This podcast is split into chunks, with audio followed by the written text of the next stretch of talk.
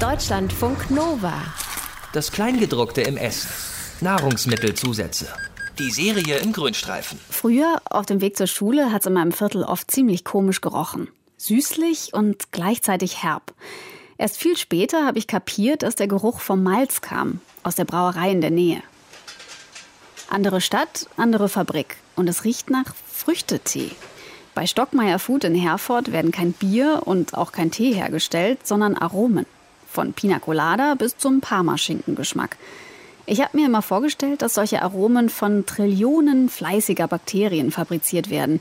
Die sitzen dann auf Holzspänen oder Käseresten rum. Ob das stimmt, will ich hier rausfinden. Willkommen. Hier wird Geschmack gemacht. Hoffentlich guter Geschmack. Mit Geschäftsführer Uwe Tilg darf ich dahin, wo die geheimen Rezepturen entstehen. Assistenten in weißen Kitteln wuseln herum.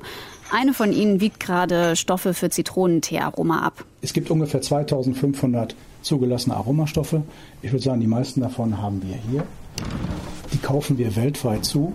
In einem Schrank stehen endlose Reihen kleiner brauner Fläschchen, jedes mit Buchstaben-Zahlen-Kombi etikettiert. Das sind die Einzelrohstoffe. Wenn man sich jetzt ein Erdbeeraroma anguckt, wie viele Komponenten hat das ungefähr? Ja, mit 20 kriegt man schon eins hin, dass man es erkennt. Mit Ja. 40 haben wir die Feinheiten.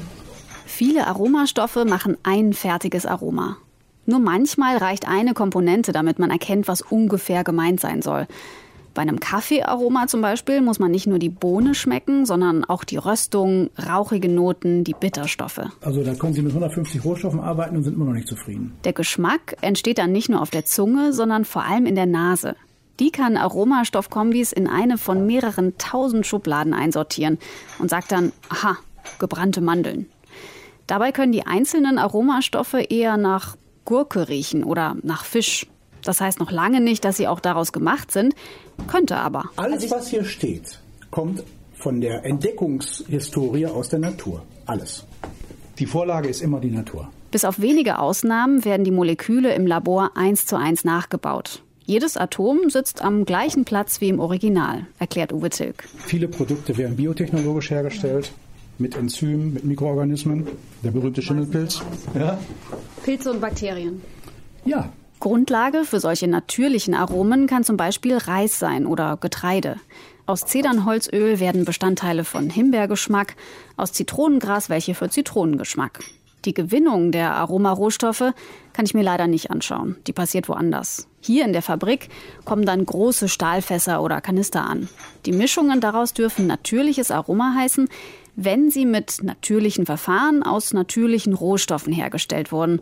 Das schließt die Hilfe von Enzymen und Mikroorganismen mit ein, Natürliches Aroma ist ein Begriff, der täuschend sein kann. sagt Doris Gräfe von der Verbraucherzentrale NRW. Und nur wenn ich sage, ich habe ein äh, natürliches XY-Aroma, muss das zu 95 Prozent aus der Pflanze oder dem Stoff XY hergestellt werden. Also sprich ein natürliches Erdbeeraroma muss zu 95 Prozent aus Erdbeeren hergestellt werden. Das Gegenstück zu den natürlichen Aromen sind die aus synthetischer Herstellung. Zum Beispiel Vanillin aus Erdöl oder aus Holz mit chemischen Verfahren. Aber warum macht man sich die Mühe, zig Stoffe mühsam einzeln herzustellen und zusammenzumixen, wenn man auch einfach die echten Erdbeeren oder die echten Vanilleschoten nehmen könnte? Klar, da spielt Geld eine Rolle, aber es wäre auch einfach nicht genug da, um den Bedarf für Fruchtjoghurt, Bonbons und Co. zu decken, sagt Aromahersteller-Geschäftsführer Tilg. über 99 Prozent der Welt wüsste nicht, wie Vanille schmeckt, wenn sie aus Vanille stammen muss. Bei Erdbeeren sind es ungefähr 3 Prozent, die da weltweit wachsen. Wenn die Ernte schlecht war, ist noch weniger da. Deshalb muss man sich bei einigen Lebensmitteln entscheiden. Entweder Aroma aus anderen Stoffen oder gar keins. Dazu kommt, dass man für manche Produkte gar keine Extrakte aus der echten Pflanze hernehmen kann. Im Kaugummi, in Bonbons oder Weingummis braucht es viel konzentriertere Aromen. Die Extrakte sind oft zu schwach, halten nicht so lange und überstehen keine Backtemperaturen. Deswegen sind auch in Bio-Lebensmitteln nicht selten zusätzliche Aromen drin. Wenn Sie auf Aromen verzichten wollen, dann ist das ganz einfach möglich. Gehen Sie in den Laden, kaufen Sie frisch ein, kochen Sie selbst, verzehren Sie es zeitnah. Wenn Sie das nicht wollen, sondern Bequemlichkeitsprodukte, dann geht es nicht ohne Aromen. Deutschlandfunk Nova. Das Kleingedruckte im Essen. Nahrungsmittelzusätze. Die Serie im Grünstreifen.